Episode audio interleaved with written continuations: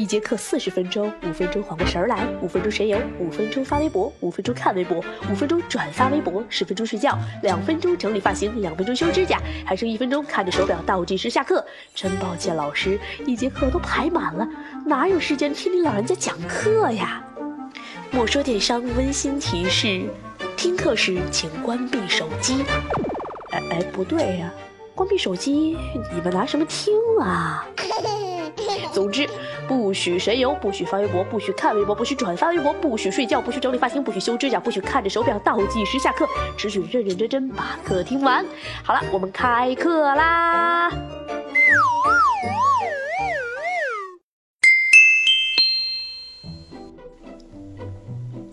嗨，手机旁亲爱的小伙伴们，大家晚上好，我是莫爷。嗯欢迎收听今天啊由联社品牌独家冠名播的《莫说电商》，联社一个最新养生、最新一切安静事物的品牌。嗯哈，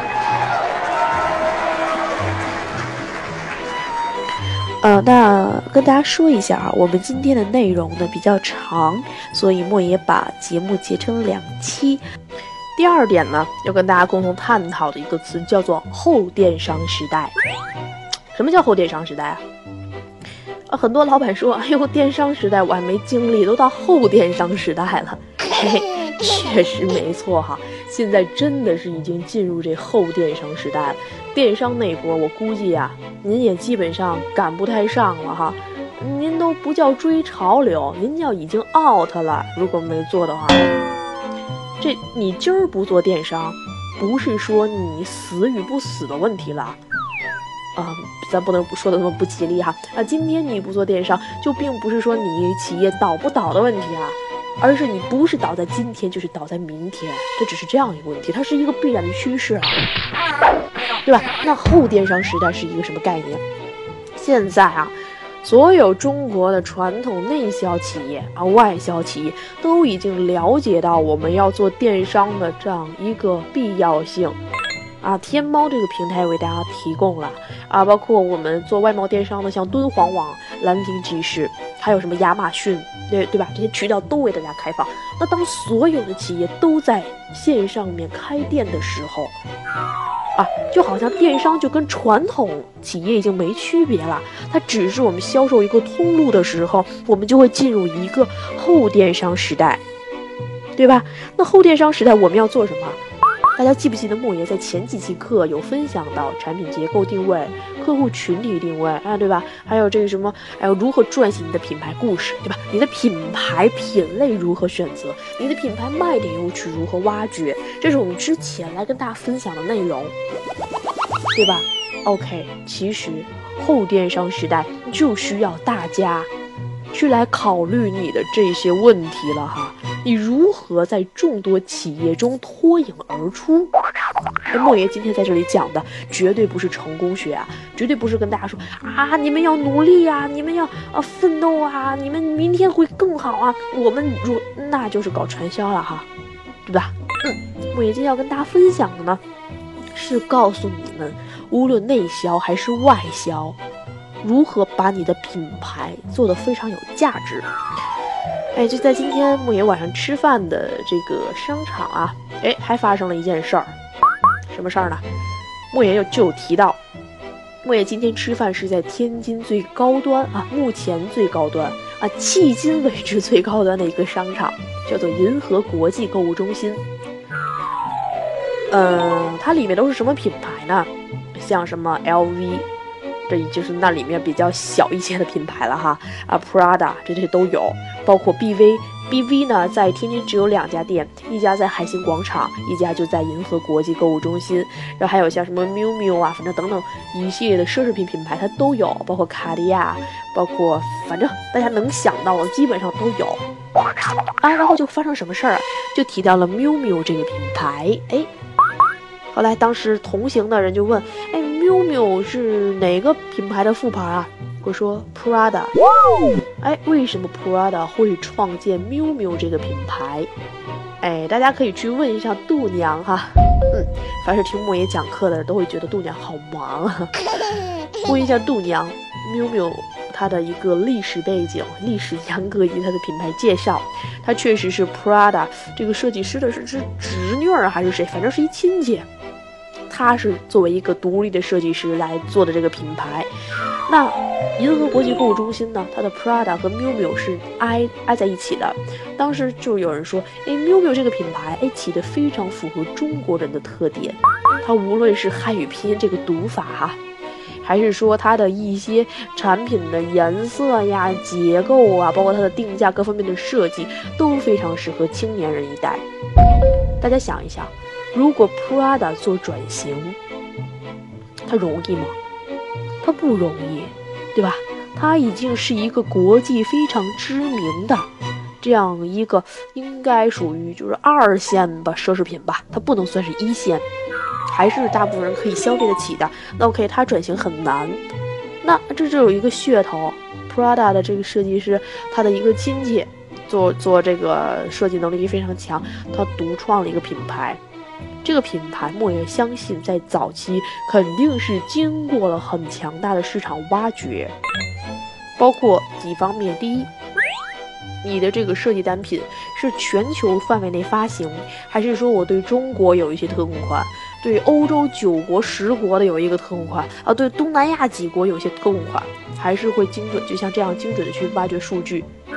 哎，大数据很火哈，大数据它是什么？它是一种思维模式啊，对吧？大数据并不是任何的实物，很多人都爱谈互联网思维。嗯，莫言等会儿再说这互联网思维的事儿哈。莫言先把话题引回来，嗯，接着说 miu miu。miu miu 其实就是通过这样一个呃复牌来把它的品牌进行一个不叫转型，叫做分支。但是它前期会进行很强大的数据挖掘，对吧？这就是晚上发生的事儿。另外还有一什么事儿啊？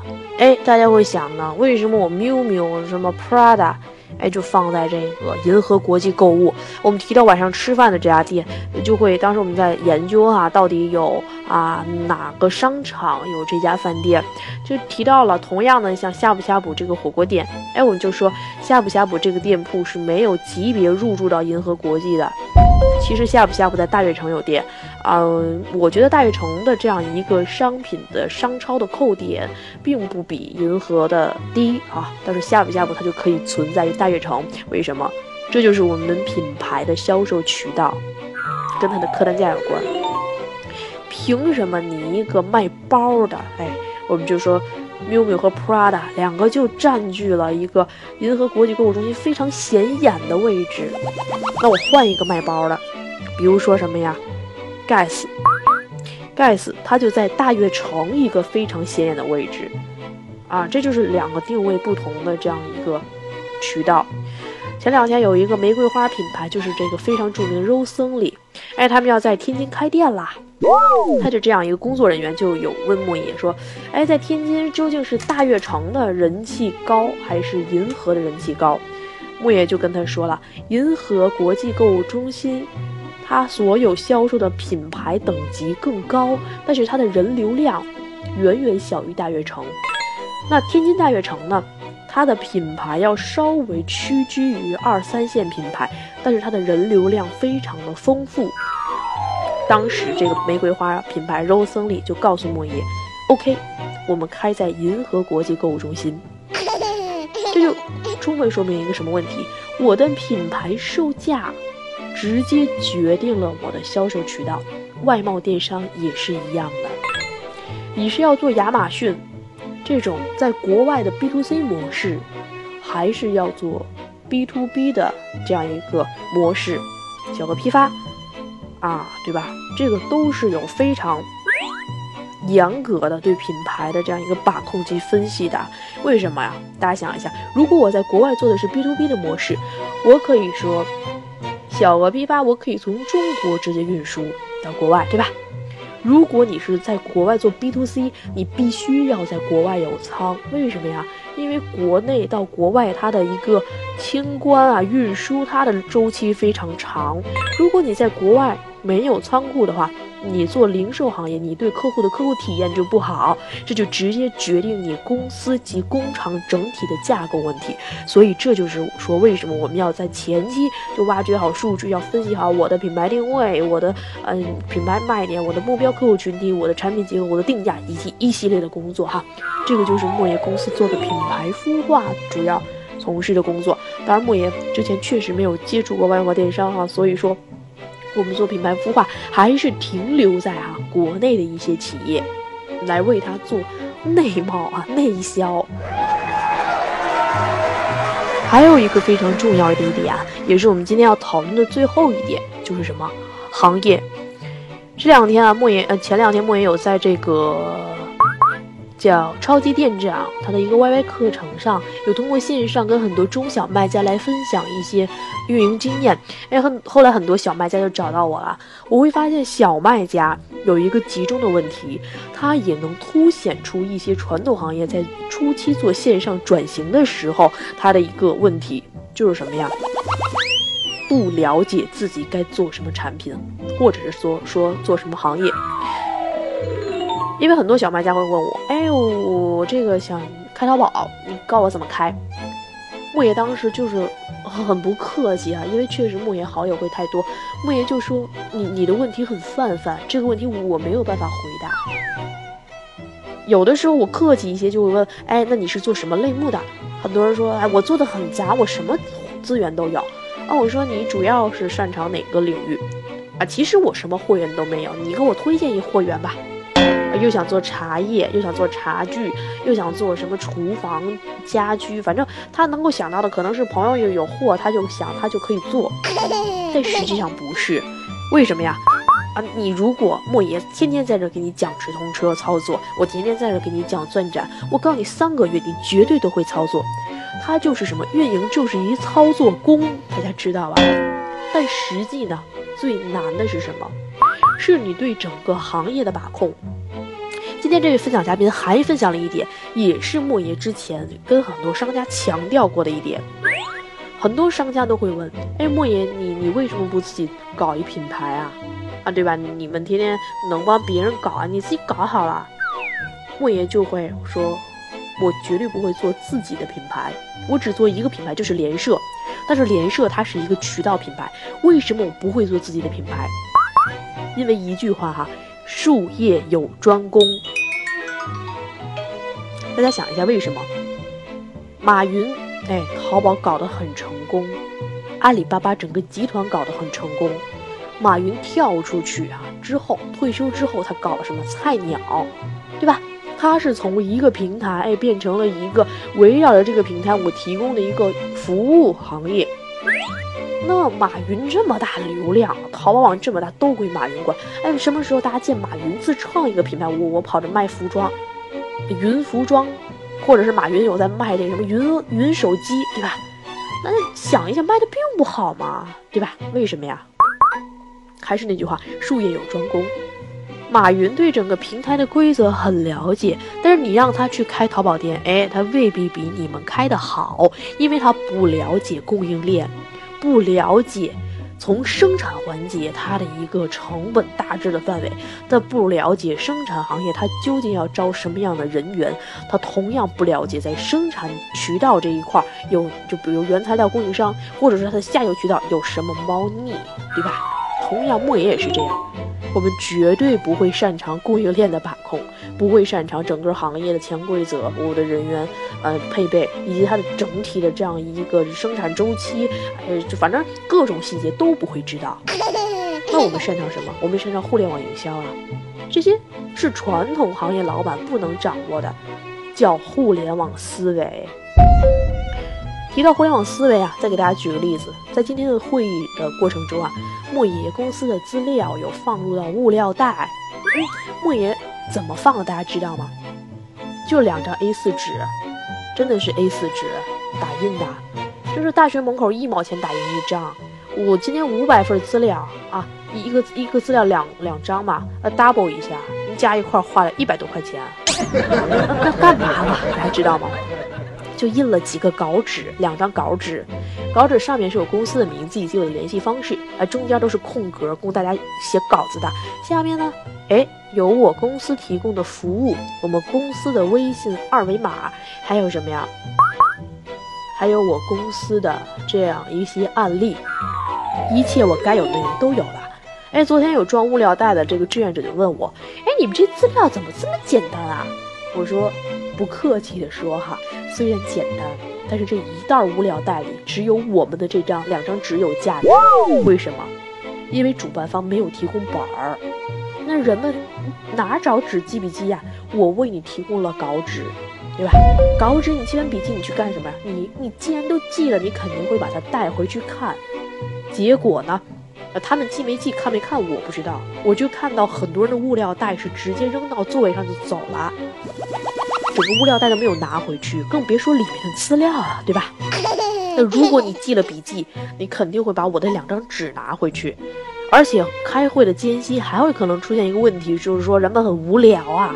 那无聊的时候他能干嘛呀？转转笔，看看纸，对吧？哎，看见一微信，我没事干的时候我扫一下。OK，我微信公众微信提供了我公司全部的服务。我之前在做的一些电商音频，我分享的一些文章，哎，我所有吸引你的点都做好了。嗯，这个其实就是一种互联网思维。第一，我成本不高；第二，我有效率。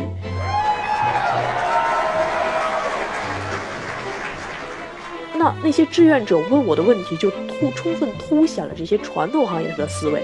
你这个东西为什么这么简单？互联网就是要做这么轻量化的运用。哎，好了好了，今天，哎呦这节目太长了哈，哎呦都快没有时间跟大家分享上一期我们布置的这个内容了哈。哦，好长好长好长，这真的是够一节课了。而且今天呢是纯干货哈。好了，先说两句题外话哈。上期节目结束之后呢，又是兵分两派啊。有一派说，哎，节目非常好啊，那个很新颖啊，每期都听啊。还有一一这个一半就说，嗯，太啰嗦了，啰里啰嗦的讲不到任何正题，让我们听什么呀？所以说呀，其实同样是目标群体定位哈，我不能去掌握所有的客户。嗯，大家还记不记得我们上周啊这个节目也不叫上周，五月一号，我们创建这个节目有跟大家布置什么内容啊？两个讨论，第一，流量啊，初期是先有流量还是先有销量这样一个主题？流量在初期是不是这么重要？是流量重要还是转化重要？是类似于这样一个话题。啊，第二是关于微信的，我们简简单单的来先讲第一个问题，因为今天确实时间非常紧张哈。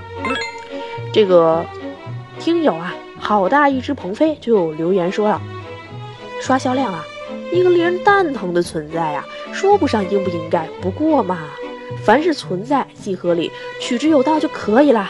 嗯嗯嗯，回归主题哈，个人不赞成刷，为啥？小而美呀，不差流量啊，做好内功啊，成绩转化呀。嗯，中华精神源远流长，确实是啊，这个观点莫言也比较认同。很多人会问啊，我我刷单我做爆款，你说你刷单是成本吧？你天猫扣点是成本吧？你为什么要做天猫啊？又回到我们节目的主题了，对吧？为什么？你你要是单纯为了卖货，嗯，OK，我也可以告诉你，你绝对不可能做长线的生意，会很短暂。嗯，然后网友啊，豆豆妈就是也发言了，听友啊应该叫，说对于刷单呢。啊我的圈子不大，但我知道做得好的都在刷，这已经是一个非常普遍的现象，而且还有职业刷客。对于淘宝越来越感触啊，到它的难做了，很想放弃了。啊，虽然莫言不跟这个豆豆妈是很长时间的微信听友啊，但是莫言确实没有跟这个豆豆妈深入的聊过。但是通过名称呢，莫言知道豆豆妈一定是一个嗯。孩子的妈妈，对吧？而且你的宝宝叫豆豆，所以说呀，我相信你应该是从怀孕或者是宝宝还小的时候就有来做淘宝。那既然你做到现在，为什么要放弃呀？你想一想啊，莫言也经常问自己：如果让我换一个行业，我不做电商，我能做什么呀？对吧？很悲催的一个话题呀。我不做电商，我能做什么呀？但是你能够做的是什么？为你的店铺或者是你的品牌去想一种转型，有可能是类目转型，有可能是渠道转型，有可能是销售方式的转型，对吧？这是莫爷给豆豆妈的建议哈。嗯，那莫爷微信好友温森呐，我的天，你们又考验我英文啊？还有这个英文名称我认的哈，就留言给莫爷说了，嗯，最近刷单经常被处罚，正常卖也被拉入疑似。哎，这个问题确实是大家会发现啊，最近刷单这个反作弊查的非常的严格，所以说啊，刷单需谨慎哈。另外，莫爷的微信好友天成也留言了，嗯。莫言，你的意思还是走淘品牌的路线呗？嗯，在站内做钻展，然后做直通车刷单，再加上官网、微信、微博、软文等全面引流到天猫。哎，这种推这样的方法去推，对不对呀？首先啊，大家想一个问题，在互联网时代、电商时代，最值钱的东西是什么？时间。如果你认为你自己的商业模式非常好的话。你独创的话，OK，你做了，你还没有发展起来的时候，酒香不怕巷子深，一定有某一个同行会去模仿你的模式。如果他比你有钱，他比你成长快，OK，你就可以休息去了，你的模式就被人复制了，因为人家有钱，对吧？没错吧？啊，这个大家都承认。所以说，时间成本很关键，没问题哈。站外，我们所谓的微信啊、微博呀、软文呐，都是免费的推广方式。它优势是什么？便宜，不花钱。缺点是什么？慢，对吧？不稳定。那怎么办？大家想一下。那天成的意思就是在站内我做钻展做刷单引爆款，那你不又做成爆款路线了吗？今天有跟朋友讨论一个关于拉菲红酒的问题啊。他问我：“哎，拉菲一年的这个产量大概有多少？两万瓶吗？”我说：“歇菜吧，拉菲庄园就那马路边一溜葡萄，能给你出两万瓶酒吗？啊，为什么会有小拉菲的副牌？因为这葡萄藤快到五十年的这样一个年龄线了，对吧？于是，这个拉菲庄园开始在马路对面培养了一条新的葡萄带，就隔一条马路，日照时间也一样，天气环境也一样，各方面都一样，只不过那个葡萄还年轻。”啊，拉菲庄园是非常有后续的这种可持续发展的精神的。那实际上，拉菲它贵，为什么会贵？物以稀为贵，对吧？拉菲一年能出一两千瓶就不错了。大家想一下，很多人说红酒成本几块钱，那拉菲一瓶酒卖到好的拉菲卖到十几二十万，那你想想，我一年一两千瓶，我活得很舒服。哎，你们做那些两块钱成本的酒卖七块钱的商家，你想想，啊，从那些法国、意大利、南非啊出口的六七块钱出口到中国，你种了一年的葡萄，酿了好几年的酒，又放了橡木桶，你为什么？你赚的什么钱呢？对吧？这就是做品牌和打爆款的区别。好了，那今天啊，这节目啊，我看了一下时间，嗯。快一个小时了哈，累死莫爷了，我赶紧去喝口水。嗯，希望今天的莫说电商对大家有所帮助。我们聊的是外贸电商，聊的是品牌，还聊是否刷单的这个话题。嗯，那下一期我们讨论什么呀？我看很多。那个听友都在留言刷单的问题，并没有留言你们理解的这个微信自媒体的问题哈。希望我们下周能够讨论手机淘宝，讨论微信自媒体这个话题。希望所有感兴趣的小伙伴哎举手点赞啊，然后给我留言，跟我共同来探讨。皮儿薄馅儿大的莫说电商，还没有提为什么莫言要自己冠名自己了哈，因为联社要做的是一个平台类的品牌。那莫爷是一个个人的品牌，那莫爷公司呢？如果将来发展大了，是一个公司品牌，它本来就是不同的个体，而并不是说我一个人掌握公司的所有的钱，也掌握我公司所有的人，还掌握我公司所有的业务，那它一定发展不大，因为它转化不了。所以说，就像 Prada 跟 Miu Miu 的区别，我公司的品牌是为所有的商家提供企业孵化及运营的工作。联社品牌是为所有健康产业相关的商家提供一个销售渠道及宣传的通路，它本身就是我从事的两套不同的业务，它当然要是两个不同的品牌。嗯，所以今天的节目由联社品牌独家冠名播出。联社一个最新养生、最新一届安静事物的账号，小伙伴们喜欢就帮助联社传播。嗯，OK，手机旁亲爱的小伙伴们，今天就是这里的莫说。电商，我是莫言，我们下期再见。